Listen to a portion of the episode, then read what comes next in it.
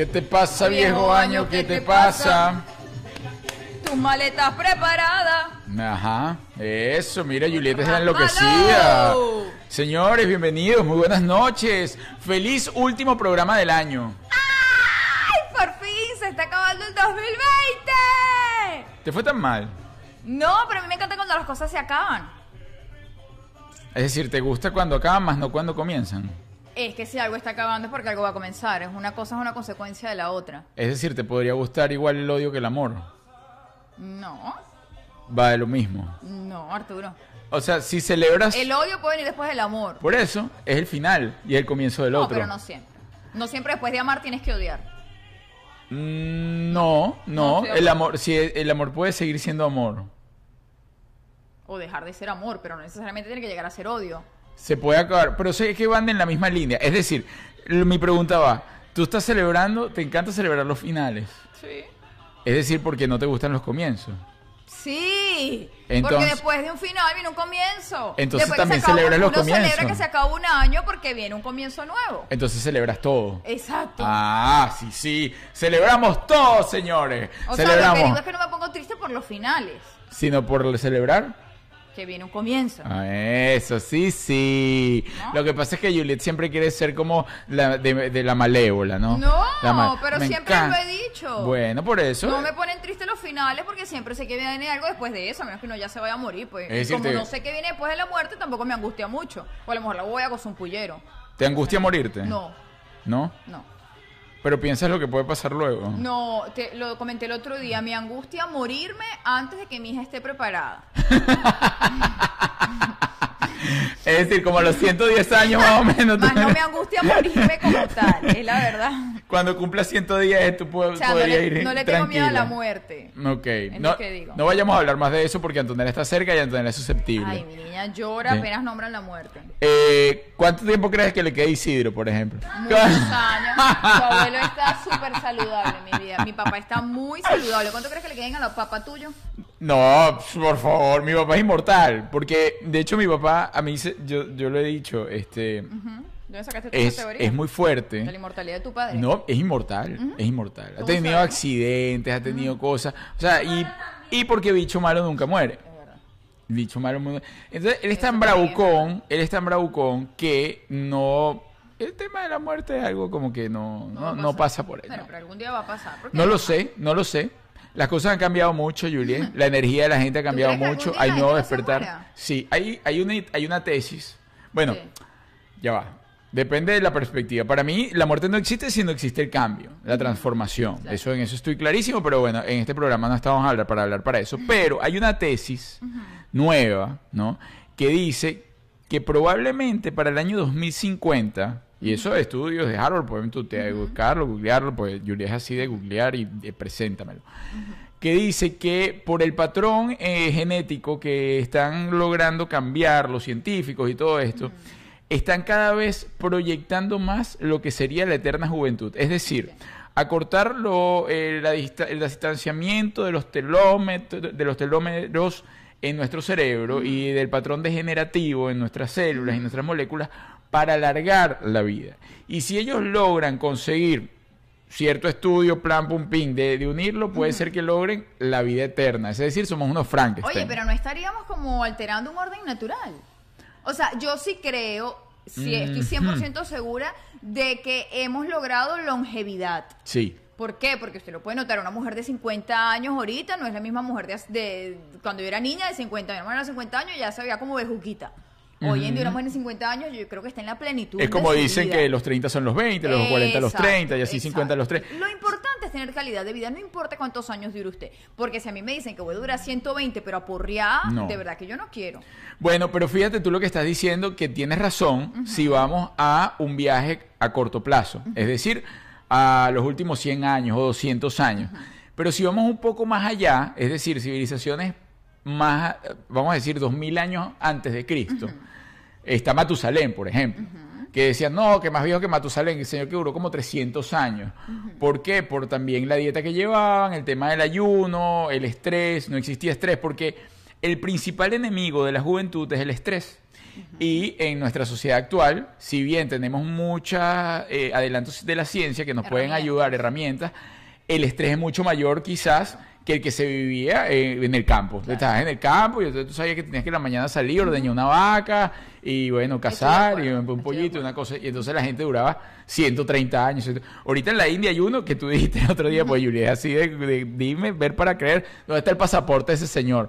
El señor estaba en los 115 años. Yo no tengo pruebas. Prácticas de yoga, para de cabeza, todo- o 125, una cosa así. Entonces, pero claro, no existe eh, fe de eso, como lo dice Julia, es decir, no, no existe un, una partida de nacimiento que veri- para verificar cuánto tiempo tiene el señor, pero bueno, el señor lo dice y la gente le cree y me imagino que Sí, le pero darán ese alguna. señor en algún momento tiene que haber perdido la cuenta, Arturo. Si yo pierdo la cuenta de cuántos años tengo. o Julia, sea, pero ya va, que tú pierdes la 120 y cuenta. Ya va, pero es que tú no eres patrón de referencia, Julia. El otro día yo lo estaba pensando. Tú sabes que Julia siempre anda con el cuento del miedo del. Ojo, y esto es un tema serio, lo, voy a tocar con seriedad, del, del Alzheimer, ¿no? Eh, que además es una enfermedad a la cual muchísimas personas les temen.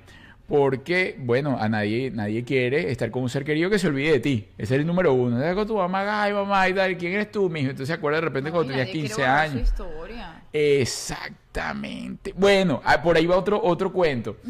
La gente de Tesla, el otro día también, están en esos adelantos, están buscando la manera, es un poco apresurado, también leía los detractores, ¿no? Para hablar de esto, pero yo creo que no es nada apresurado. En, eh, dice que vas a poder almacenar tu memoria en un ordenador. Es decir, tú un momentico, tengo 60 años, voy a almacenar todos estos recuerdos aquí y entonces después te los pasan como en una película. Claro, ¿y qué, y qué capacidad vas a tener? Porque fíjate, yo vi una película muy interesante de una mujer muy joven y Ajá. muy inteligente que le dio Alzheimer. Y la mujer dejó todo preparado y dijo, el día que pase tal cosa, ve a la computadora y tenía toda una información de cómo suicidarse. Sí, porque ella no quiere vivir el proceso degenerativo tan fuerte. ¿Qué película fue esa? Eh, tú yo la vimos juntos, mi amor. Ajá. No recuerdo el nombre de la actriz, es una pelirroja. ¿Española? No, es venezolana. Venezolana. Eh, gringa. Ok, ok. Este, es una mujer, eh, eh, es muy famosa ella, pero no recuerdo ahorita el nombre. Bueno, el punto es que ella iba a su computadora, entonces la computadora le había un archivo, entonces decía, ajá, ve a la gaveta de abajo y busca las pastillas que están.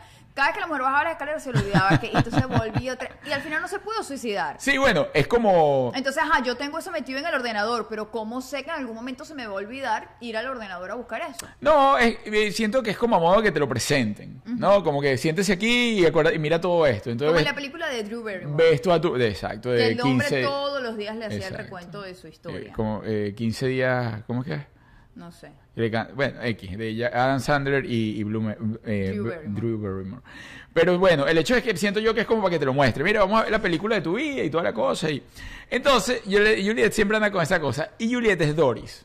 Es que Pero- mi abuela pero óyeme. sufrió de Alzheimer, mi abuela paterna. Pero no te metas eso en la cabeza porque el hecho de que ella haya sufrido Alzheimer no significa que tú sufrir No, Alzheimer. no, claro que no. Ni lo vamos a dejar. No. Por eso estamos eliminando los azúcares, estamos ejercitando la mente. Estoy ejercitando la Estamos, mente. ¿cómo? Y el cuerpo. ¿Cómo ejercitando Con, la con mente? Candy Crush. Oye, ¿sabes que sí? Claro que sí. Eh, eh, algo tiene, algo tiene, algo tiene. Si Juliet es... Si ganáramos dinero por Candy Crush, eh, estuviésemos, bueno, eh, acabando la pobreza en África. Porque Juliet, la verdad, el tema del Candy Crush es una cosa insólita. estos días mi hermano, mi hermano que creyó que, mi, mi hermano pensó que me iba a humillar, me mandó por qué nivel iba el de Candy Crush.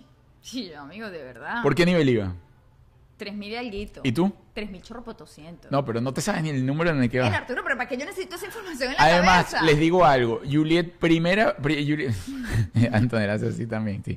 Juliet tenía eh, en otro teléfono, ya iba como por el 3000 Ay, y se le reseteó. Ah, bueno, ya se propuso llegar hasta ahí. Bueno, señores, Y lo logré, ya lo pasé. vamos a dar inicio serio a todo esto. Saludos a los que siempre están consecuentes con estás nosotros. de Alemania, Mo-. Moisés Morales, saludos. Anabelia Licanto, saludos. Flow Music, saludos. ¿Quién nos está escribiendo de Alemania? Oye, Bueno, yo tengo. Ese es un check que yo no me tengo. acuerdo la edad que tengo como... Incluso pensé que iba a vis- visitar Alemania en el 2020 porque teníamos show por allá. Y yo dije, oye, qué bien, voy a conocer Alemania porque parte de mi familia, por lado de papá, es alemana. Incluso le mando un beso a mi abuela. Mi abuela me estaba llamando hoy y no la atendí, me sentí de un mal. Pero ya la voy a llamar. Ay, Mamá Heidi, te mando un beso za, galáctico y explosivo Mira, para ti. Saludos desde Bogotá, desde Medellín. Aquí alguien, Flow, no sé qué cosa, me Ajá. dice suegra. Suegra, mira que esa niña está comprometida. Tú no me has visto, me molesta. Esa niña está comprometida. No, mi niña es un ser libre, todavía es un alma libre de 16 años. Eh, alma, libertad alma libre, pero está bueno. Mentira. Mira, eh, Liana Abreu dice, por fin los agarré en vivo. Oye, no estoy en Alemania, pero en New Jersey sirve, sí, también sirve. Sí, un beso para atrás. De hecho, allá está la amigui de Juliet. Ay, mi amiga querida. Le mandamos un saludo y un abrazo a Ritzabe Sobalbarro. Ay, Yo me aprendí su apellido gracias a ti. ¿Por qué? Porque nunca se me eh, lo archivaba. Hasta que Juliet me dijo sobaco, como de sobaco. Entonces cada vez que pienso en... Lo bueno es que a mí, cada vez que pienso en ti, pienso en el sobaco. Pero yo pienso en Sobaco. sobar barro, sobar barro. Sobalbarro, pero tú me dijiste sobaco, no me Bueno, dijiste sobalbarro. seguramente. Bueno, tú me dijiste de, como, de sobaco, Arturo. Ah, ok, pum, ahí lo archivé. ¿Está? De Bueno, sobaco, muy sobalbarro. particular. Es eh, sí, yo no he conocido más, yo no conozco más sobalbarro. Bueno, yo conozco todo, varios sobalbarros, pero de ahí. Bueno, señor- señores, eh, último programa del año, eh, programa emotivo. Esperamos llorar acá eh, juntos, moquear. Juliet no llora, ya, Juliet no llora. Juliet no llora frente a ustedes, pero esto lo apaga y se pone a llorar, a moquear. Aquí, hasta nunca, por favor, lloroncísima. Pero este, nos despediremos de ustedes. Gracias por acompañarnos durante todo este 2020. Ay, qué bonitos fueron, de verdad. Fueron una compañía increíble. Y justamente de eso va el programa de hoy. ¿Cuáles han sido los momentos más resaltantes del 2020 según tú? Es decir, si yo te digo, Juliet, dame cinco noticias que hayan marcado, puede ser de tu vida personal o de tu entorno, que tú digas, los primeros cinco cosas, acontecimientos que se te vengan a la mente, ¿cuáles serían? Bueno, en mi familia, sin duda alguna, el caso de mi tía Ajá. ha sido lo que más nos ha movido desde el mes de marzo que contrajo coronavirus hasta el sol de hoy que todavía estamos con las secuelas. O sea, cosas que recordar en el 2020. ¿Recordarías momento en que la tía Oye, Yumira entra en la clínica? Coño, estuve a punto de perder mi tía como cuatro veces. Estoy Es cansada. verdad, estuvo duro, estuvo Estoy duro. cansada. Yo jamás me lo imaginé porque además es una persona, es como tú dices, una persona sumamente fuerte y alegre y toda la cosa, y de repente, cataplum, plin, plin, un día Juliet salió, ese día para mí será memorable, yo voy a empezar a hacer los checks en mi vida, y ahí tengo uno que no olvide- nunca olvidaré, pues son esas memorias de impacto, ¿no? Jamás te lo imaginas. Yo te acá- acababa de meditar, estaba en mis domingos de meditación, donde son meditaciones prolongadas, de 5 de la mañana a 6 de la tarde, meditando, viendo el árbol. Y yo estaba en el éxtasis máximo y veo salir por la, eh, por la terraza a esa señora con su bata morada. Todavía tenía la bata, aquella bata que ustedes se acuerdan, ¿no? Bata morada de cosas. De flores. De flores. Con, mira, nos está mandando a, a Ilema Sánchez, saludos desde Australia, un beso za, eléctrico para ti, gracias, gracias por ese soporte, de verdad lo valoramos muchísimo y dice por acá, hola aquí desde Australia otra vez, feliz año, bellos, todo lo mejor para ustedes, gracias a Ilema Sánchez. Bueno, y veo entonces a Juliet, después de- yo en mi meditación que abre la puerta, yo salgo de, de en sí, ¿no? De, mi trance. elevación, de mi trance, mi cosa, y cuando veo a Juliet moqueando, yo dije, se acabó todo. Claro, porque es verdad, Juliet no es llorona. Juliet no es llorona, pero cuando llora es o porque ya explotó, que tiene 30 años guardando, o porque realmente algo fue de impacto familiar. Y ese momento cuando ella, no- yo no necesitaba que me dijera nada, yo agarré el teléfono y entonces yo llamé, en vez de hablar con ella, yo le pregunto que quién le había dado la noticia. Entonces, quien le dio la noticia fue la hija de la tía, es decir, su prima. Pero la hija, eh, Maguampi tiene, tiene sus maneras, ¿no? Tiene sus maneras. le da unos cortocircuitos cada cierto sí. tiempo. Ella tiene sus maneras de expresarse y la cosa. Entonces, ella, para decir que ella está mal, ella dice que se murió. no, no. No, mi prima me llamó ya ella no aguanta No, más. sí. Coño, ya ella no aguanta más y Sí. que ya no, ya pues ya no más. Sí, para ella decir que no, no, tiene un resfriado súper fuerte, se murió. Entonces, claro, esas son maneras de decir las cosas y se le respetan. Entonces, claro, Julia cayó en crisis y yo no le pregunté, pero peor aún fue mi reacción en mi meditación, en mi centro, en mi equilibrio. Agarró el teléfono y yo digo, voy a llamar al que sí me va a decir la verdad de todo este asunto, que es el esposo, señor Alvarito. Y marco, y Alvarito me, me atiende sereno, pero en una paz total. O sea, yo pensaba que me iba a encontrar un Alvarito. ¿Qué pasó? Y tal, se nos fue. Y Alvarito está en paz total. Y cuando yo le digo, hola Alvarito, que él me dice, Arturito, ¿cómo estás? Ah, yo empecé, Pero ¿por qué pasó? ¿Qué le pasó a Yomira?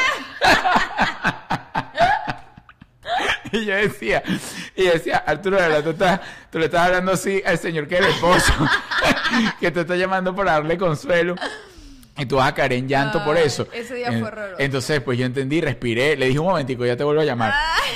Y lo llamé ahora en cordura, que fue lo que pasó, Alvarito, ¿no? Hay que, hay que hablar contigo así, normal. Y entonces él me explicó lo que estaba sucediendo, que no era para nada eh, ser, o sea, no, no era un diagnóstico diferente al que ya sabíamos de 15 días antes. Pero bueno, lo cierto es que los médicos todos los días decían que no sabían si había mañana o no. Era una cosa imprecisa para ellos, la verdad. Bueno, ese fue un momento, entonces no momento clave. Y, fue todo el año. Ajá, no, fue no. todo el año, porque entonces se recuperó del COVID, pero como estuvo tanto tiempo entubada, le lastimaron la tráquea y ha sido un calvario increíble. Pero eso le ha dado un rush a Coño, nuestra. no, vale, no. Eso, eso para mí nos ha dado, bueno, una onda en la película diferente, porque si no imagina tú qué aburrido. No, ch- Como coño, el pero ¿qué le pasó a la tía arbolito. tuya para que te divirtieras? No, bueno, porque ella fue la que se arriesgó. No joda. No, no, Bueno. de hecho actualmente está muy bien de salud, pero no puede hablar porque le tuvieron que volver a intervenir la tiene una traqueotomía. Bueno, pero Respira por allí, pero está muy bien, gracias a Dios. de todo hay que buscarle el lado positivo. y el lado es que positivo quedó le veo. delgada. Quedó muy delgada. Quedó muy delgada. Ahora sabe lo, ahora sabe lo que es respirar por la tráquea. Ahora sabe lo que es respirar por, por otro hueco que no sea la nariz ni la boca. Este, y bueno, tiene conocimiento pleno sobre las, las clínicas y todo esto. Y pues nos ha dado esa atención. Ay, no. Nos ha dado esa atención, no nos gustó la atención, no es una atención sabrosa, pero bueno, nos dio una atención. Bueno, en fin, eso a mí también eh, yo lo pondría como un check. Otro check que tuvieses tú este 2020. Este 2020, lo que pasa Sí. es que como yo tengo problemas de memoria, yo no sé cuándo pasaron Dios, las le va a echar la culpa a eso. Bueno, este 2020, debo decir, se murió mucha gente importante, se con- muchos artistas. te ajá, ¿y cuál se te viene a la mente? por Ay, ejemplo? bueno, ahorita que estábamos escuchando el negrito fullero, eh, Ajá, a Daniel, Daniel Alvarado, Alvarado. Porque Sí. además, más inesperado imposible. Sí. O sea, sí. más inesperado imposible. Ese, ese fue, ese, ese no estuvo bien. No. Bueno, eh, Armando Manzanero lo vi el mes pasado recibiendo, claro, Armando ¿Te Manzanero es un señor Sí. de edad, ah, sí. un señor ya de edad, pero Ah. estuvo el mes pasado recibiendo un homenaje en los premios Billboard. Sí, sí. Y, ajá, ya no está, se ha ido Es mucha gente chévere. esta época Como es- gente no chévere. Pero eso no cuenta. Diciembre es para viajar, en todo sentido. De plano, de país, de ciudad, de pueblo. Y hay personas que lo toman para viajar de plano. Muchísima, muchísima gente. Si tú sacas, yo no, yo no lo sacaría por porcentaje, este, porque no los tengo, pero me atrevería a decir que diciembre del año, segurísimo, esto sí, está entre los tres años que más personas se van del mundo, de este plano, Bueno, de- pues es que del hay un 3D. cúmulo, claro, el estrés, eh, la enfermedad de por sí, eh, lo que es el virus y bueno, además gente también se Claro, pero en general, claro, pero digo de la vida. O sea, los diciembres son una época que las personas eligen para irse. Mira, incluso Gloria, que usted la conoce, la- yo recuerdo, esto fue hace como, ¿qué te puedo decir yo? Como 26 años atrás, o más, 30 años. La, la abuelita de Gloria se fue el 31 de diciembre. Oye, que antojada. Usted tiene toda la vida para morirse y lo va a hacer un 31 de diciembre. El 30 Eso es feo. Además, sabes, el año pasado, que yo digo que son antojados y les queda feo de verdad. Mira, el año pasado mi amigo Juan Carlos estuvo muy enfermo. Le hicieron un trasplante de médula, lo superó y recayó. Ah, bueno, él escogió morirse un 23 de diciembre.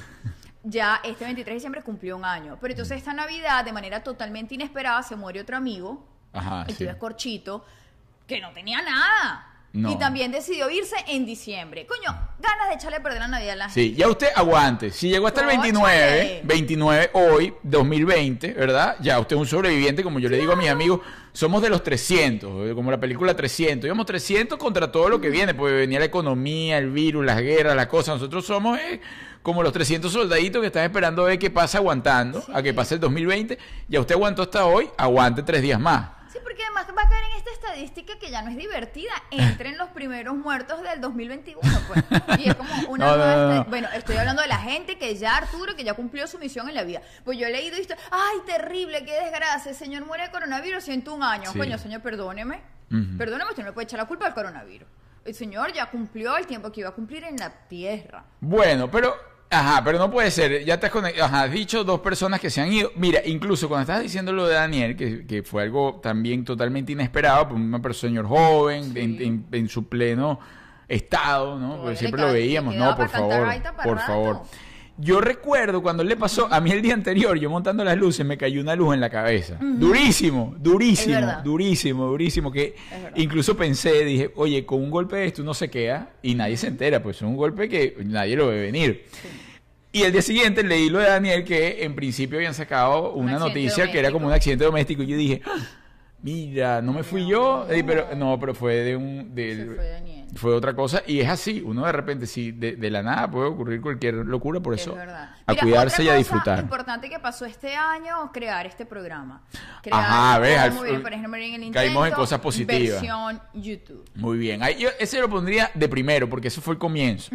Antes de que nosotros entendiéramos que venía el COVID y todo eso, pues nosotros estábamos escuchando, no, que un virus de, de- chino. Pero entonces, claro, ¿qué nos deja como reflexión todo esto? Que cada vez que nosotros escuchamos una desgracia ajena, no nos importa. Lo vemos tan lejos, ay, qué gran cosa. Se murieron 300 millones de chinos, no nos importa porque eso está lejísimo. Ah, pero cuando la cosa viaja, ahí sí todo el mundo. Lo mismo nos ocurrió a nosotros en Venezuela. Y tú lo publicaste hace poco. Veíamos cómo los cubanos tenían que salir en balsa y toda la cosa. Y entonces nosotros, ay, por los cubanos y tal. Pero Ajá, yo seguía en lo mío y no me importaba, no existía ese amor incondicional, porque de eso se llama el amor incondicional, de tener empatía con el prójimo. Entonces, como no me está tocando a mí mi jardín, a mí no me interesa lo que sucede, hasta que nos tocó el jardín. Entonces, ahora sí a pedir ayuda, a pedir ayuda a todo el mundo, todo el mundo vea. ¿no? Ay, nadie nos ayuda. ¿Y usted quién ayudó antes? entonces, por eso es importante siempre levantar la voz, siempre estar consciente de lo que se está viviendo y, por supuesto, tener empatía. Entonces, cuando nosotros estábamos escuchando sobre eso que estaba sucediendo, no nos importaba. Y arrancamos con el programa. Y arrancamos de la nada. Nosotros primero, además, armamos todo el estudio. Armamos un estudio espectacular. Un estudio. Gracias a la gente de Maramía. Ajá. Inmediatamente nos ayudó a armar ese estudio. Mira, y yo no sabía cómo montar las luces y la cosa Ay, total que lo hicimos. Mire, Arturito, yo le voy a decir una cosa en serio, se lo dije el otro día. Arturo, este es el año que más ha trabajado. Porque antes, claro, había un Sí, horario, ¿verdad? había un esquema, y digamos que cuando no se estaban cumpliendo los horarios ni había algo que hacer, uno estaba descansando. Como no hay horario, Artu- yo a veces le digo, gordo, tienes que soltar la computadora, eh, de verdad, y lo debo decir, cosas positivas, que yo estas cosas no las suelo decir, yo estoy orgullosísima. Ay, qué del señor. Leonardo Yo también de ti. Lo que he aprendido Oh, este tú, año. tú, tú. Mira, todo lo que he aprendido este año. Somos unos lesbianos. Mi hija odia que nos hagamos muestras de amor. A ella le encanta. Un besito. dame- Mua, Nos dimos un besito en Es que público, nos odia juntos. Ven, ponte, ven para que muestres tu pijamita. Ay, eh. ven, Yo la voy a traer cargada. ven. La Mire, este hombre ha estudiado de luces, ha estudiado de sonido, De ha estudiado de internet, de ha estudiado de tecnología. Mi amor, de verdad te voy a decir una cosa, este año trabajaste. No. No, no, no, no trabajé. mucho. No, no tra- la verdad no lo veo como Bueno, trabajo. porque- Ay, tan bella mi niña, dice, él se educó. No, Ay, exactamente. No lo veo como. No, y además lo veo como algo. Yo no hago nada si no me estoy divirtiendo. Cuando no me estoy divirtiendo, lo debo hacer. Y la verdad me he divertido en todo lo que he hecho. El tema tecnológico no es lo mío. Sí. No es lo mío. No es lo que más me divierte, la verdad. Este, pero les digo algo. Yo incluso he buscado gente que supuestamente se encarga de eso y lo he hecho porque yo. Sí, sí. Y entonces ahí fue cuando dije, no, Arturo, hazlo tú. Si tú quieres, y es como el dicho, si tú quieres que las cosas salgan como tú quieres que salgan, hágalo usted Y ha mismo. sido increíble, mi amor. Mira, por aquí dicen. mucho. Ajá. Y entonces nosotros arrancamos con ese estudio, armamos el estudio. Nuestro primer invitado fue el señor Montenegro. Así es. Eh, con ese rompimos el celofán. Y ahí empezaron nuestros dolores de cabeza en cuanto a la tecnología. El programa duró dos horas. para- porque nosotros siempre creemos que todo el que nos está viendo ya no sigue la historia. El señor Montenegro es el papá de mi hija, fue mi primer esposo. Un momentico, eh, un disculpe que te interrumpa. ay. Joseán, feliz año nuevo, amigos. Saludos desde Minnesota. José Antonio Duque, un gran abrazo. Mándele un beso eléctrico a José Yo Antonio. no sé hacer besos eléctricos. Bueno, yo, ah, eh, tú tira el beso y yo hago el eléctrico. Ok. Mm. ¿Te sirve así, José Antonio? Bueno, y tiene un mix. Pues además no sabemos el gusto de José Antonio. Es verdad. Ah, es- Es ah, verdad. bueno. Para todo uno- público. hay para es all you can eat. Es verdad, es este, bueno, nos, ajá, el señor Montenegro explique. ¿Qué cosa? Estás explicando. Ah, que- ya expliqué. Pero para que me hacen Esto es todo el día. Y ella se molesta, que uno se moleste. Y yo la entiendo. Pero es que ya yo lo expliqué, dije que es el papá de mi hija, que fue mi primer esposo y fue nuestro primer, el papá Ajá. de la bendición, y fue nuestro primer invitado en la cama. Fue el primer invitado eh, y ese y nosotros grabamos, ¿no? Con unas super cámaras, una cosa que además traíamos, que esto y que lo otro. ¿Qué pasó? Eran unas cámaras demasiado profesionales y la memoria estallaba. Estallaba. Entonces cuando yo lo pasaba a la computadora, tal, total que se me perdió medio programa por como por tres meses. Ay, increíble. Y yo dije que yo lo iba a volver a sacar, lo que es la mente. Y yo no, yo pensaba que eso yo lo había perdido, pero yo había puesto continuará. Es decir, que el programa continuaba. Pero yo había perdido ese material. Bueno, justamente a los dos, tres meses apareció y lo publiqué. Todo lo que estamos hablando usted lo puede ver en- aquí en nuestro canal. Después Sí, de aquí, claro usted que lo publiqué. y se va y pasea por todos los programas. Ese programa estuvo bueno, ¿verdad? Muy bueno, muy bueno. De hecho, es el programa, si no el más visto, uno de los más vistos. El programa con, con Jonathan estuvo Además, muy señor divertido. estuvo como rojo en toda la entrevista. Es que él es colorado. Él es Eh, si algo tiene Jonathan, que lo quiero volver a invitar porque quiero hacer como un review de las mejores entrevistas, de las cinco mejores entrevistas del año pasado. Ajá. O sea, invitar a las que más se vieron, ¿no?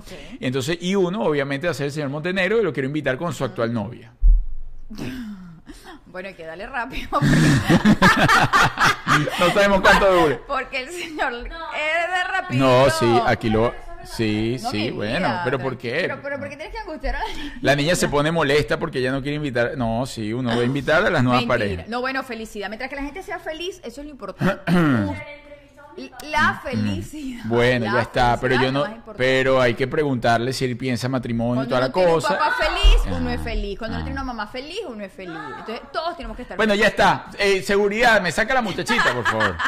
Ok, sigo por acá. Ese programa estuvo, bueno, de lujo. Usted si no lo ha visto, vaya a verlo. Está entre nuestros programa, primeros programas de... Donde el- contó quién fue su esposa favorita. No, eso no lo dijo nunca. Nunca lo dijo. Y Juliet me parece muy loco que lo siga eh, tratando de convencer de eso. Se lo dijo en su cara. Ninguna. Todas. Arturo dijo que yo había sido. Jamás, jamás lo puedo buscar. Jamás. Y todavía le duele que no le diga. Todavía está, Estúpido. está sangrando por esa herida, Julia. Estúpido. ¿Ah? bueno, sigo por acá. No. Este, el otro programa, ya va. Ajá. Luego, ¿qué pasó? Nosotros no pudimos seguir haciendo el programa en la cama porque llegó Coqui, que pensábamos que llegaba por tres días. Hubo una invasión sensacional. Ah, y entonces ahí llegó el momento que nos tuvimos que mudar, nos tuvimos que mudar al Wingate Miami eh, Airport, eh, que además le hemos pasado de lujo y la vamos a seguir pasando de lujo allí. De hecho, nos fue hasta mejor. ¿Por qué? Porque la mayoría de aquellos que no conocen Miami, la mayoría de los venezolanos o de los artistas y tal, caen en el Doral o cerca del Doral. Nosotros vivimos como en el pueblito de Heidi. Entonces, el pueblito de Heidi queda 45, a 30 minutos de ahí y a la gente le cuesta como que más rodar, ¿no? Sí. Entonces, bueno, allá este, la, hemos pasado, la hemos pasado bien. Entonces, arrancar con el programa, luego hacer la mutación a nuestra convivencia. La convivencia la pasamos Cuando de no podíamos lujo. tener invitados. La pasamos de lujo eh, con la convivencia. Las hermanas Trastras intentaron, intentaron sabotearnos el programa. Sí, esa temporada, yo me la disfruté muchísimo. De hecho, el año que viene vienen unas sorpresas, señores, que no se las voy a adelantar. Pero viene una sorpresa el primer trimestre del 2021 que va a estar, pero no se lo voy a adelantar porque por la gente que hay a los lados. Pe- pero lo que viene, Pero, Samantha, y si no la busco y me la traigo y ya, y ella no se manda sola, ella yo la estoy dejando respirar y que me estoy dejando respirar yo también. Yo también estoy respirando. por, por el cumuladito durante la que, que vivimos acá todos los días y toda la cosa. Además, ella también necesitaba estar con su mamá. Entonces, pero ya 2021, mira, ya aquí. Usted se vino a trabajar. Bueno, esa es otra cosa que ciertamente hay que rescatar del 2020 y lo agradezco muchísimo, este programa y el podcast que surgió hace apenas dos, dos tres meses, eh, como este, pues esta, esta modalidad. Sí. Y, y debo decir que si bien no en el mundo no estaban pasando cosas divertidas, si ponemos a un lado Mm. el tema familiar con mi tía, yo es que a mí estar en la casa me lo disfruto tanto. El no tener horario, el poder levantarme. Yo empecé muy desordenado, debo decir. Yo primero dije, mira, ¿sabes qué? Yo me voy a despertar Em- hasta que el cuerpo ok, aguante. ajá. Mi cuerpo tiene una memoria emotiva. Yo cuando era niña solía despertarme a las 11. Entonces yo empecé a despertar todos los días a las 11 de la mañana, yo abría mis ojitos. Hasta que empecé a despertarme a las 12, Ujú. a la 1. Y yo dije, ya va, yo tú eres una señora ya grande. Entonces Ajá. empecé a poner despertador, debo decir. Pero bueno, ya, eh, eh, he ¿Y tú- agarrado un ritmo chévere ¿Tú, donde no tú que crees que ya está seria con eso? Bueno, estos días hemos estado un poquito más relajados. Ajá, porque estamos como de tomamos más vacaciones. de vacaciones. Pero, sin embargo, sí tengo como un horario. Mire, Ya, entre 8 Juliet- y 9 ya me estoy parando, Juli- ¿no? Eso sucede si yo me levanto a las 5 de la mañana. Si Juliet ve que yo corro el horario y yo no me levanto a las 5, sino que me levanto a las 7 porque me acosté hoy a las 12 y pues si yo no tengo nada realmente que hacer, como por lo menos mis transmisiones en las mañanas o lo del Club de los Elegidos y todo eso, yo puedo alargar el reloj y me levanto a las 7, 7 y media de la mañana. Si yo me levanto a esa hora, Juliet siente que entonces ella también debe estirar y, levantarse una o dos horas más tarde. Es no, decir, quiero decir la verdad. Si mi tesorito está en la cama, yo no me puedo parar. A ver si pongo la alarma. Yo pongo la alarma y suena. Y veo que Arturito está metido en la cama. Si sea trabajando en la computadora, pero está en la cama, yo es que no me muevo. entonces Juliet está echando cuento. Entonces yo tengo que estar llevando el, el- el- como el camino de la cosa, ¿no? Por lo menos de la disciplina de lo que se hace, es que si no, no pasa. Mira, hoy sucedió que yo no quise ir a entrenar porque ayer me tatué. Y entonces yo no quise ir a entrenar y esta señora se puso todo su outfit de entrenamiento desde las 8 de la mañana. Ya estaba vestida con una cinta, una cosa, un gorro, una cosa, las pesas y todo. Allá arriba se quedó como hasta las 12 del mediodía, vestida de deporte, como que ella iba a correr 42K y no hizo nada. Ay, yo hice un poquito Bajó de y me dijo que hizo abdominales, lo cual dudo, porque cuando ella entrena, hace ruidos y grita y, ah, y, y, ah, y canta y hace una cosa como que la están matando. Es una cosa. eh, eh, Juliet es sumamente ruidosa. Grito, mierda. No, es ruidosísima. Entonces, cuando ella entrena, este, uno se da cuenta que entrena. Bueno, No, porque ya- en los abdominales ya no me mato mucho. Pero el problema es que Arturito se quedó en el cuarto. Y yo Ah. no puedo moverme si está en el cuarto. me está muy enamorada, muy enamorada, muy enamorada, que de verdad. Ok, ya me has dicho tres cosas. Ajá. Cuarta cosa que tú resaltarías de este ¿Y 2020. cuál? La niña Ah. dice que su, su cumpleaños la pasamos rico. Que su cumpleaños, pero eso no es una cosa resaltante. del Oye, ¿cómo que no, 2020. Arturo? Que la Eso- hija de una cumple 16 pero años. eso ¿no? pasa Resaltante. todos los años. No, El año pasado El año que viene va a cumplir 17. pero el año no va a pasado, volver a cumplir 16. el año pasado cumplió 15. No, y cada año es importante. No, No. le vas a quitar el peso a la celebración de la niña. Que Ay, pero- estuvimos como 8 días celebrando el cumpleaños. Esta niña es demasiado, pero... de- no, no voy a hablar. Pero dime, pues, ¿Qué te digo? ¿qué otra cosa Ah, estoy intentando pensar. Eso es lo que ella no quiere pensar. Ah, tú, mi vida, pero es que tú llegaste hace 16 años, tú no llegaste en- Ya lo dije, Ay, ya dije tu cumpleaños. A ver, es que mi niña está aquí. ¿Qué otra cosa pasó resaltante? Oye, la mamá de Arturo, Cuidado. Ajá. te voy a explicar, nosotros estábamos en España, En España. en una gira. Ajá. Estuve con mis papis, este año apenas comencé el año, estuve con mis papis. Sí, Ay, sí. Hoy, no, pero y Bueno. lo vamos a ver el año que viene también sin El, ti. el punto es que yo estaba en España con mis papis. Ajá. Eh, mi suegra, Coqui, hizo como el favor de quedarse unos días con la niña, con las niñas, Ajá. con Samantha y con Antonella. Sí. Cuando regresamos de viaje, ojo, cuando estábamos en España ya se hablaba del coronavirus, pero en China. Cuando llegamos acá a Estados Unidos, que se empieza a hablar del coronavirus más fuerte, yo le avisé, yo le dije, Coqui, están como cerrando algunos aeropuertos para que estés pendiente. Todos los días le decía cuál es aeropuerto. Coqui cerraron el aeropuerto de Inglaterra. Coqui cerraron el aeropuerto de China. Coqui cerraron el aeropuerto de España. Ajá. Hasta que un día Coqui baja las escaleras y me dice, no sabes. Cerraron Venezuela. Yo creo que ya lo hace de ella. No, obvio que lo hace adrede, Arturo, se lo empecé a decir desde que el primer chino se infectó, le estoy diciendo, Coqui, coge para tu casa, que te va a agarrar la pandemia fuera de la no, casa. a mí, a mí, la verdad que mi mamá se haya quedado me trajo mucho alivio. ¿Por qué? Porque, bueno, mi mamá, aquellos que no la conocen, es una persona, bueno, es chiquitica, es modosita, y es como que, ¿saben? O sea, ya se la da de qué tal, pero no. No. Ajá. Pero, pero es que me está poniendo en tela de juicio lo que estoy diciendo. No, dilo. ¿Qué quieres decir? Pero, ay, no. Mi mamá es gigante, gorda y tira coñazo. O sea, no, pero dime pues. eh, eh, Pero que lo que entonces, no porque estás poniendo en, gela- Pero- en tela de juicio lo que estoy diciendo. Ah. Entonces, ella se quedó y todo bien. Está bien porque, bueno, Venezuela y tal, estaban encerrando y todo. Claro. Pero ahora que ella esté aquí, y entonces supuestamente llegó diciembre y hacía volver con su, con su tarroñito, turroncito de azúcar, pajarito.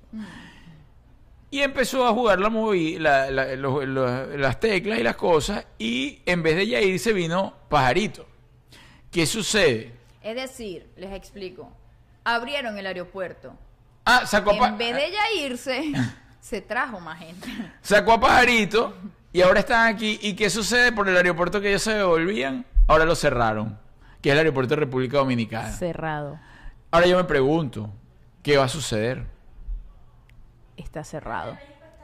Hasta diciembre, eh, hasta enero. En enero no sabemos. Vamos a ver si con el tema de la vacuna y con todo esto comienzan a abrir nuevamente. Porque claro, además sabemos que el cierre le- y la, la apertura del aeropuerto de Venezuela no se debe al coronavirus, ni mucho menos. Se debe a un control. Obvio. Es decir, porque, ajá, incluso en los países. Es un control. Lo que pasa es que eso no, no me voy a poner a tocar esos temas porque entonces gente, la gente me va a decir que soy irresponsable y que todo esto. Sí, no toquemos esos temas. Pero eh, lo cierto es que está cerrado ahorita hasta diciembre y yo la verdad, porque además Coqui está aquí como, como Tom Hanks en el terminal. Es decir, no tiene, no tiene patria, no tiene pasaporte, no tiene visa, no tiene sello, no tiene nada. No tiene ella, nada. ella está como que pudo haber nacido acá. Sí. Eh, ahí, al lado, ahí, yo te digo, pudo haber nacido ahí, la podemos bautizar. Yo pensé, el otro día yo hablé con César Román, Ajá. César Román es cristiano, ustedes saben, Sí. para ver si la podíamos bautizar en el cristianismo y no la con el- y con ese bautizo de pronto entonces eh, le pueden dar alguna algún tipo de visa o pasaporte. Tienes que poner a César Román en Ajá. esa situación tan incómoda. Oye, tú sabes que César Román, haciendo un inciso, César Román es, es una doña, una doña, doña de pueblo tal cual como Juliet, pero en otro, distinto. Pero podrían vivir en el, podrían, podrían vivir en el mismo pueblo y ser vecinas, ¿no? Podrían en su, en su, en sus mecedoras y tal. Una doña, una doña que duerme con pijama de cuadros hasta acá, una doña. Y entonces, Un doño. él, no, es doña. Y entonces él me llama, él en vez de mandarme mensaje, él no ha entendido que la tecnología se hizo, bonito. avanzó para eso, para que la comunicación sea mucho más rápida y efectiva. Entonces, yo tengo algo que decirte, te lo mando un mensaje, te escribo un texto. ¿Por qué? Porque voy conciso, preciso a lo que es. No tengo que tener protocolo y la cosa. Pero él no, él llama. Él me llamó ayer y yo no le atendí.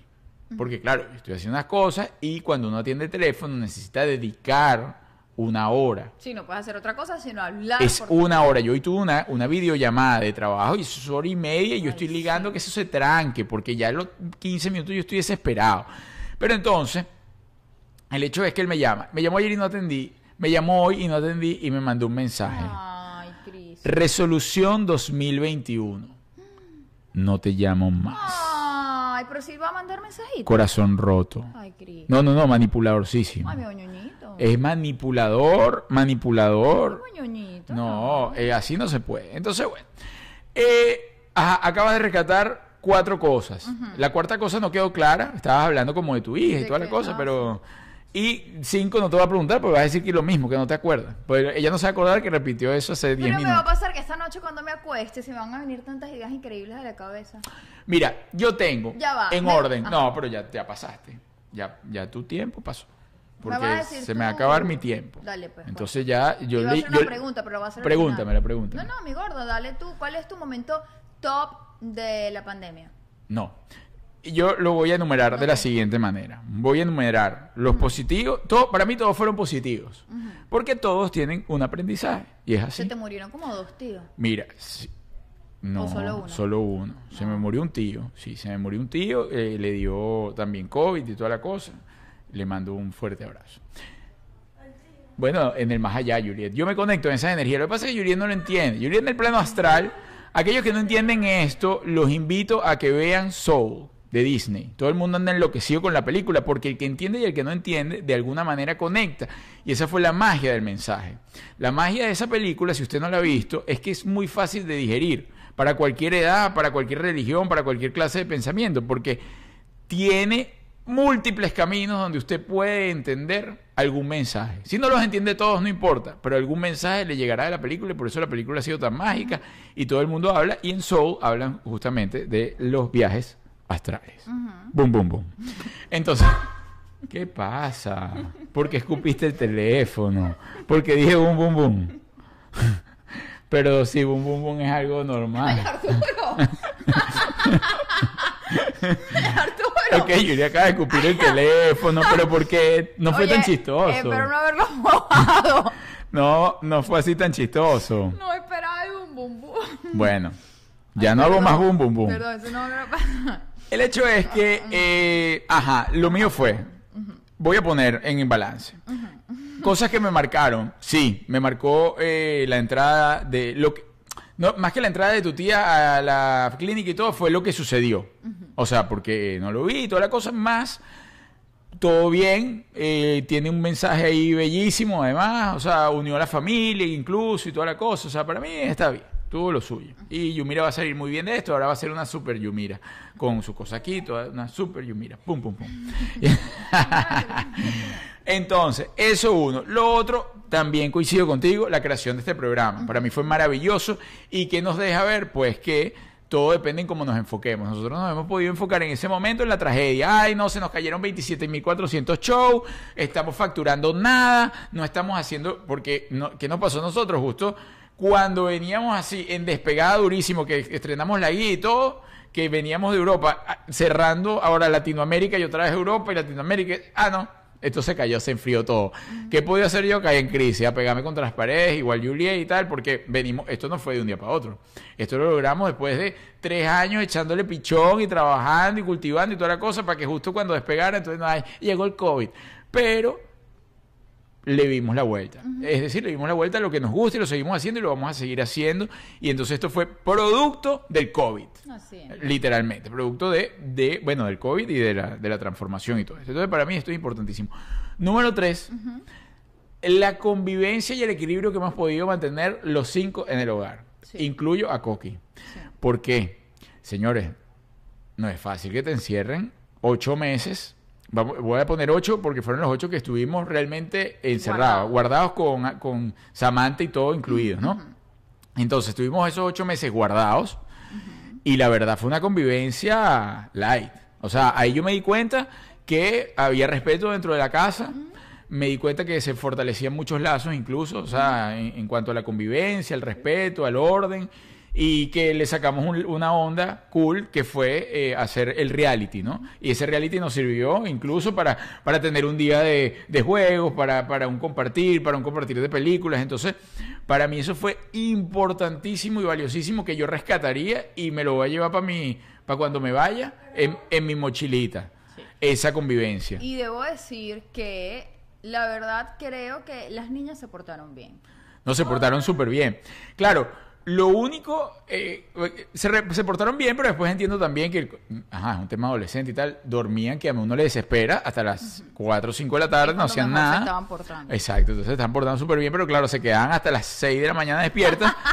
A las 3 me levantaban de mi viaje astral y entonces esa, ese momento me daban rabia un poco, sentí un poco de odio en mi corazón.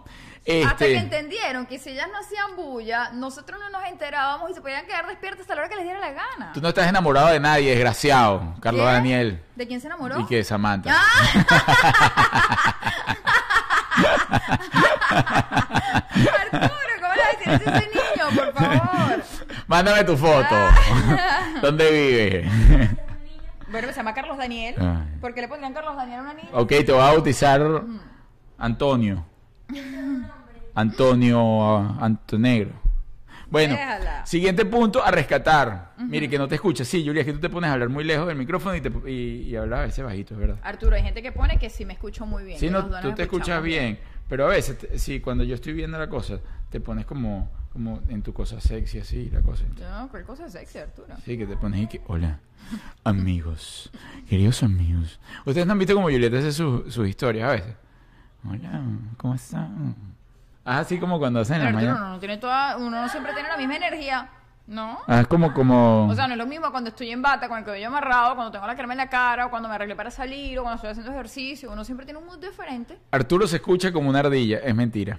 Ah, Es mentira, es mentira, de toda mentira porque yo hice todo. Y si me escucho como una ardilla se porque... escuchan muy bien, dice. No, yo lo sé. Bueno, siguiente punto, ese de la convivencia, el de la Yumira, el del programa. Rescataría rescataría eh, el Club de los Elegidos, obviamente. El Club de los Elegidos fue algo que nació durante la pandemia también. Eh, aquellos que no saben de qué va, bueno, los invito a seguir arroba el Club de los Elegidos en Instagram. Y para mí es algo que me ha dejado regalos maravillosos. Incluso el amigo secreto que más me he disfrutado en mi vida, me lo disfruté en el Club de los Elegidos. Hicimos un amigo secreto, sí. Y es el, el amigo secreto que más, eh, jamás me imaginé lo que se iba a generar ahí porque fue totalmente a la expectativa. Es Y decir, el más largo de la historia. no, no, no. Tres horas de, tres horas de, de intercambio. Además, ¿qué pasó ahí? Pasó magia total. Gente que vivía en, que vive en España, gente que vive en Chile, gente que vive en Argentina, en Venezuela, en Estados Unidos, en Texas, en fin.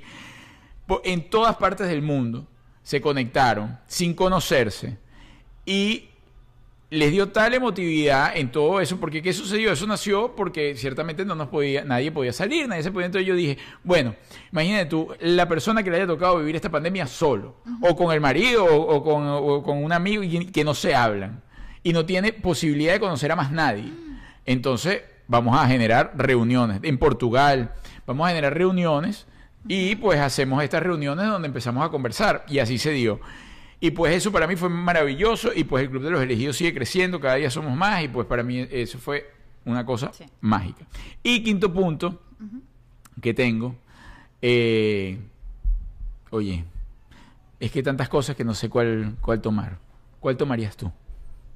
El que yo esté a tu lado, mi amor. Es verdad, es verdad, Juliet. Que tú sigas. Oye, que hemos sobrevivido. Hemos sobrevivido eh, al cómo vivir en pareja y no morir en el intento. estamos pasando bien, ¿verdad? No, le estamos pasando muy bien. Estamos pasando muy bien.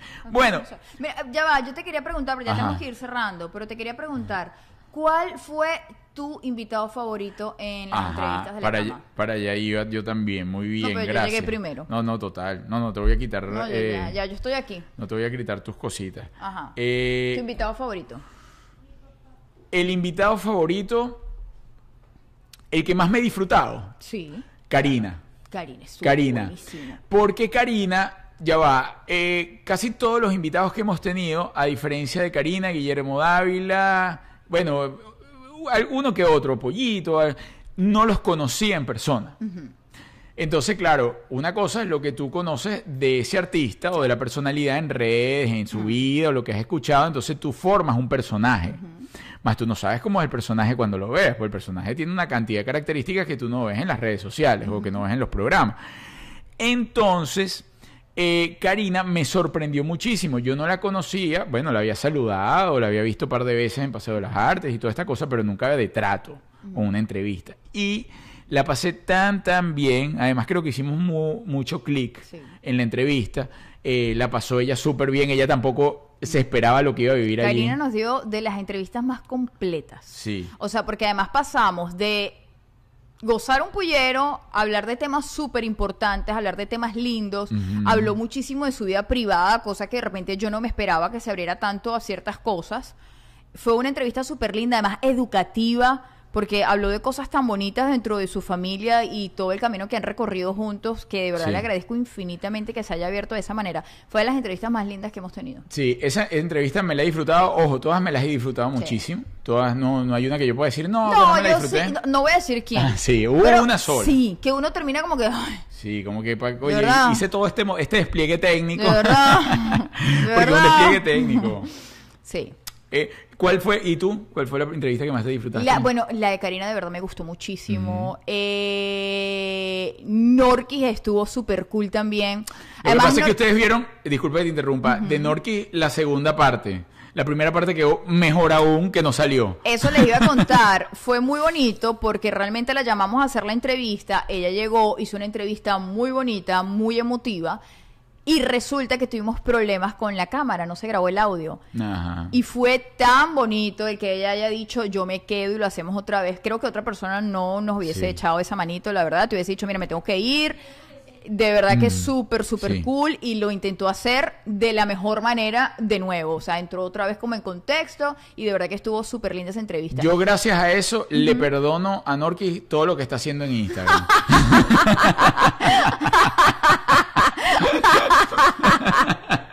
gracias a ese pollo que nos dio ese día que me dijo, Bueno, porque que- además ella me leyó la mente. ella terminó, terminó la entrevista después de hora y media, donde lloró, como dice Juliet, sudó y todo, y se paró así y me ve, y me ve con la, con la camarita así. Sudando Y, frío. y con un, un audífono así. Y entonces me dice, ¿y qué, qué pasó? ¿No grabó? Y yo, ¿qué, qué pasó, mamarracho? Y, y yo le digo, el audio. Vamos a volver a grabar. Yo cuando me dijo eso, porque además entendió, la entrevista de Norki fue como la tercera entrevista que hicimos, este, y, y fue muy buena onda, eso no lo hace No, todo el mundo. la no, verdad. no, de verdad que no. Entonces, gracias a ella. De hecho, tenía que ir a buscar a su chamo y le dijo a su esposo, Sí. Alexis, ve, agarras un pequeño y te vas y buscas el chamo y me lo traes y tal. Sí, Fue sí, súper, una super disposición que en otro momento con otra persona hubiésemos perdido el día. Bueno, esa es una entrevista que hay que repetir. Es decir, es una de las- de las check que tengo de las mejores entrevistas del 2020. Hay que hacer un review con, con mi querida Norquis Batista. Le mando un beso decir, eléctrico. sí, no, de verdad Ya. que le tengo muchísimo cariño. Ojo, el hecho de que uno quiera a alguien o comparta con alguien, no quiere decir que tienes que estar de acuerdo en todo lo que hace. No, claro Hay una no. cosa de respeto. Claro que no. Pero yo sí debo decir, yo le propuse a Arturo, él no aceptó, no sé por qué. Yo quería, Cuidado, Julia. yo quería hacer la versión de la foto de Norquis. ¿Sabes que Norquis hizo como un trencito con su esposo, con su hijo? Sí. Yo le propuse a Arturo que él, Coqui y Pajarito hicieran esa versión. No aceptó. No aceptó. Es que- Por favor, si pueden hacer un poco de presión. Es que pajarito es peligroso.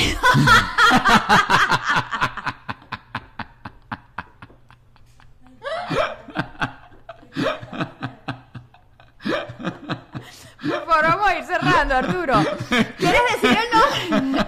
¿Quieres decir el nombre del peor entrevistado? Lo decimos, No, decimos el no, nombre del peor entrevistado. No, no, no, ¿Seguro? no existe posibilidad alguna. Oye, ¿tú sabes quién me sorprendió que tampoco lo conocía? Y una vez que estuvimos en la cama fue como súper cool. Guillermo. No, bueno, Guillermo. Una cosa. Guillermo Ávila me Julia, Julia acaba de cambiar el tema porque eh, Antonella cayó en crisis. Sí. Pero escúchenme, este, Sí, no, Gaya. Guillermo, Guillermo me encantó la entrevista con Guillermo, pero debo decir que fue un trabajón. Porque Guillermo es más disperso que yo. Entonces, encarrilar la, la conversación fue mu- muy, muy, muy difícil. También pero tiene más me- años que tú, Julia. la- me divertí muchísimo. O sea, no te puedes comparar. No, me divertí muchísimo, porque además con Guillermo pasa que tú no sabes cuándo te está hablando en serio o cuándo no. Entonces no sabes cuándo, cuándo apoyar el comentario. Aquí Pero dicen- me di- sorprendió eh, que no lo conocía de trato y fue un tipo súper cool, Nando de la gente.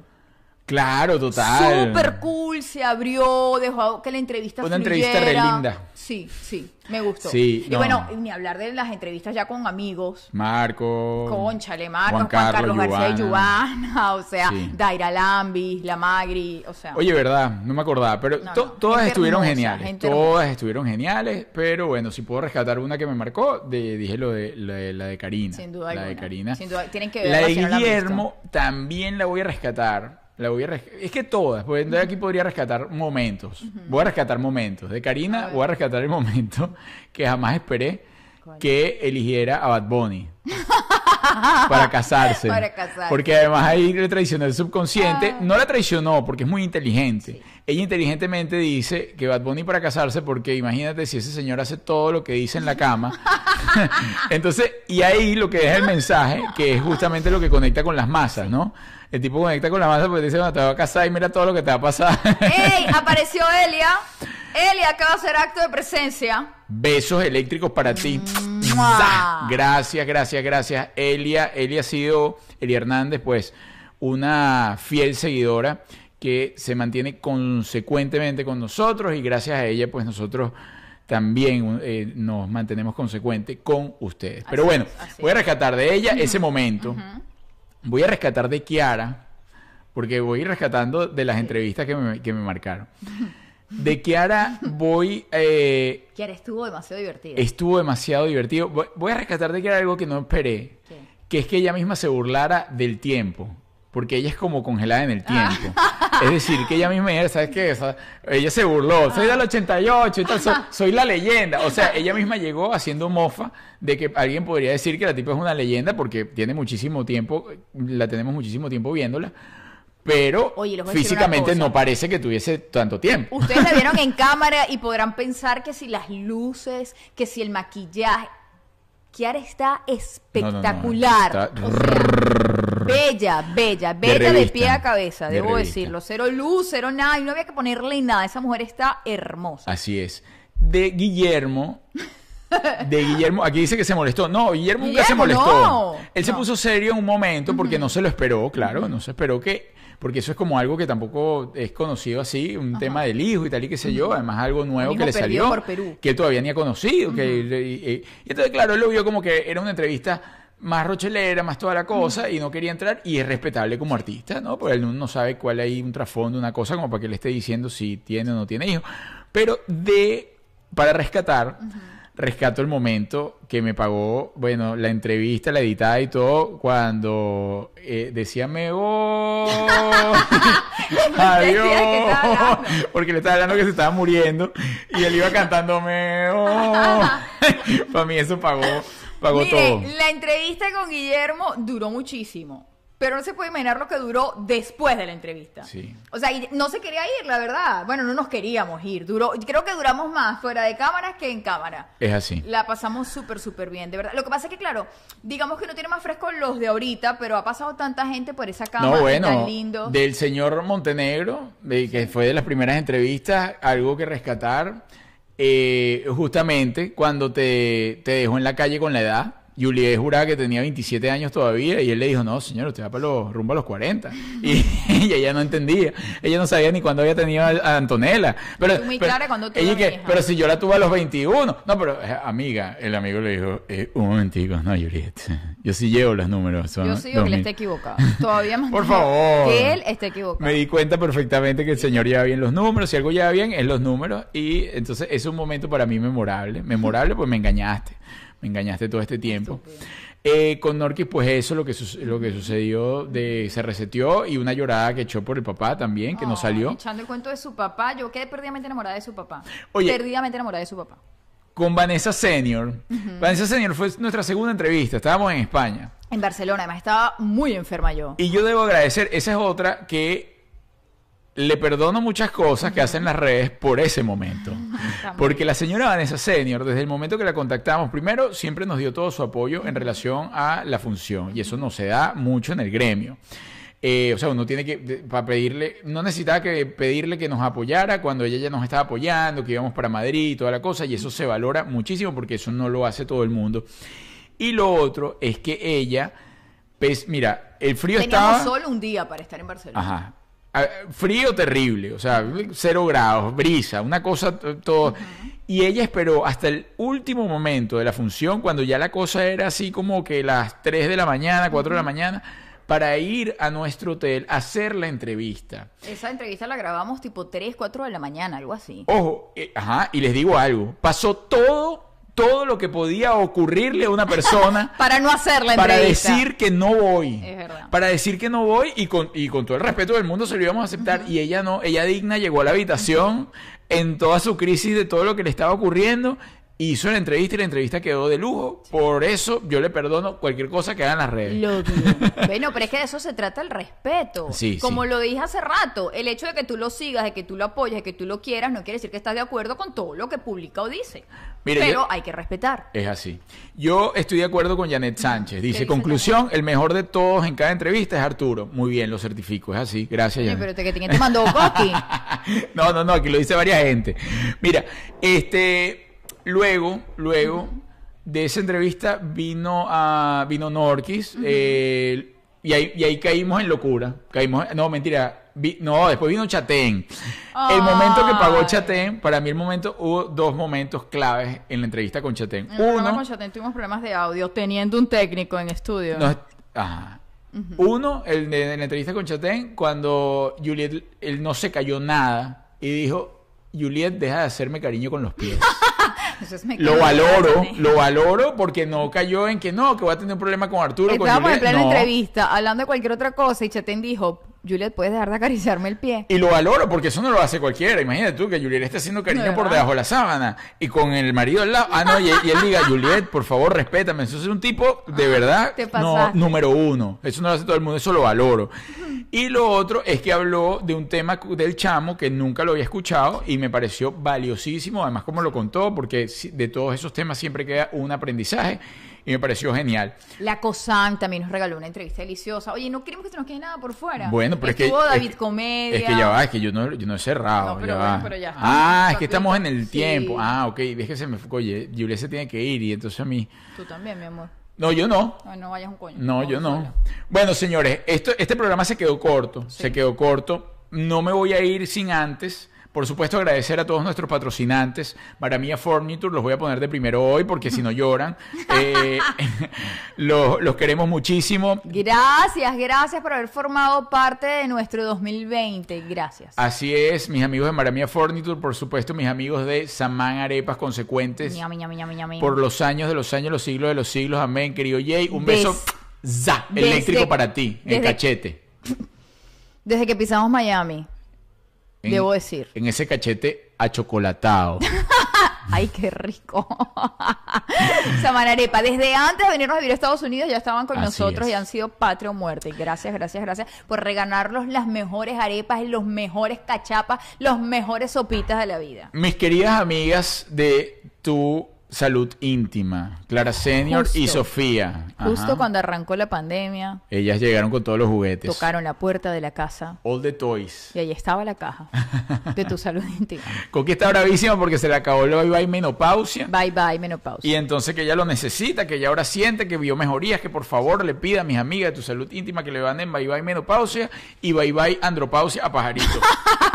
que se la manden right now. Arturo, ¿eso no lo han hecho? Bueno, pero están en planes. Tu Eso seguro salud lo están íntima. sacando porque todos los meses sacan algo nuevo. Sí, vale, qué creativas están. Eh, gracias, tu salud íntima, por también haber formado parte de nuestro 2020 y haber hecho nuestra convivencia. Más placentera. Yeah. Y por supuesto, de mis queridos amigos de. Ah, Wingate Miami Airport. desgraciado. No, es que Juliet, si uno no- ella todo pone cara de seguridad. Yo les digo algo, yo en todo, en todo, en el stand-up, en donde me siente, si yo me pelo, se puede acabar todo. Y no es que me las quiero echar, ni un poquito, sino que es que no pasa nada. O sea, yo me llego a perder en algo.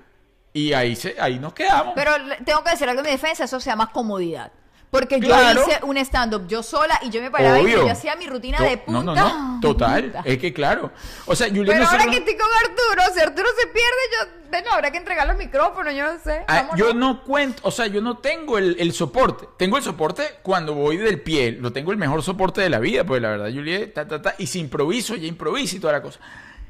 Pero si yo me salgo de la cosa y yo espero que Juliet agarre el, el mando, sí, que agarre el, el vehículo y diga, no, ahora yo sí voy a manejar esto. No. Aquí acaba de suceder algo así.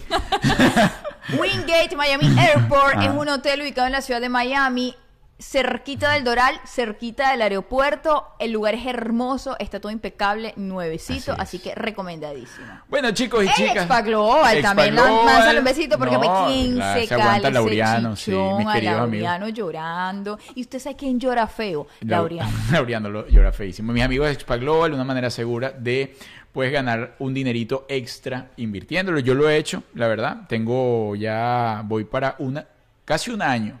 Casi un año desde que les di, eh, hice una inversión con ellos y mes a mes recibo mi porcentaje de ganancia. Él invierte, yo recibo el porcentaje de ganancia. Señores y señoras, gracias, gracias, gracias. Bueno, mis amigos de Pierini también y... Ay, porque imagínate cómo no hubiese aguantado esta pandemia Esta así pandemia. de digna si no hubiese sido por mis amigos de Pirini Aesthetic.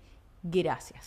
Miren, eh, quería, me mandaron mensajes, se los voy a leer nada más, sin, sin, o los dejamos para el 2021. Entonces, vamos a leer los mensajes voy no le vamos a dar la voy solución. voy a leer los mensajes del 2021. Por favor. Les recuerdo que aquellos que quieren que nosotros leamos sus mensajes, escríbanos su problema a cómo vivir en pareja arroba gmail.com, cómo vivir en pareja arroba gmail.com y nosotros pues aquí eh, ilustraremos su mensaje. Si, si no quiere que digamos de quién es el mensaje, ponga anónimo y nosotros debatimos el mensaje para darle la respuesta que usted merece. Mr. Pancho dice, Samán ya sacó su tostón de lo Arturo. A lo Arturo, sí. Eh.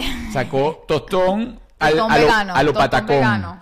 Miren, señores, gracias, gracias, gracias. Oye, Mr. Pancho, hacía falta por aquí. Mr. Pancho es tan así que ni siquiera en el club. Él es del club de los elegidos, pero de los, de los votados. De los no elegidos. El- el club que voy a formar yo es el club de los no elegidos. El club de los no Mr. elegidos. Pancho, tú vas a estar en el club de los no elegidos. Señores, gracias, gracias, gracias. Los esperamos en el 2021. Cuídense mucho, ya resistan a llegar al 2021. Vamos a tomarnos la foto para que ustedes nos ayuden a compartirla en sus redes. Mi gente bella, feliz Navidad, concéntrense en lo bonito. No importa que estemos separados, regados por el mundo, estamos vivos. Y los que se quedaron en el camino, que nos sirvan de inspiración para seguir adelante y vivir al máximo, porque también tienen un mensaje que dejar. Y si nos dejaron aquí en esta tierra, es para que continuemos y disfrutemos la vida. Un beso gigante y feliz año, los quiero. Así es, señores, que Dios los bendiga. Pásenla bien, cuídense mucho. Y feliz 2021. Que todo cambio trae algo positivo. ¿Y tú qué dices, Juliet? Mira, mira con lo que se va a Juliet. ¿De quién?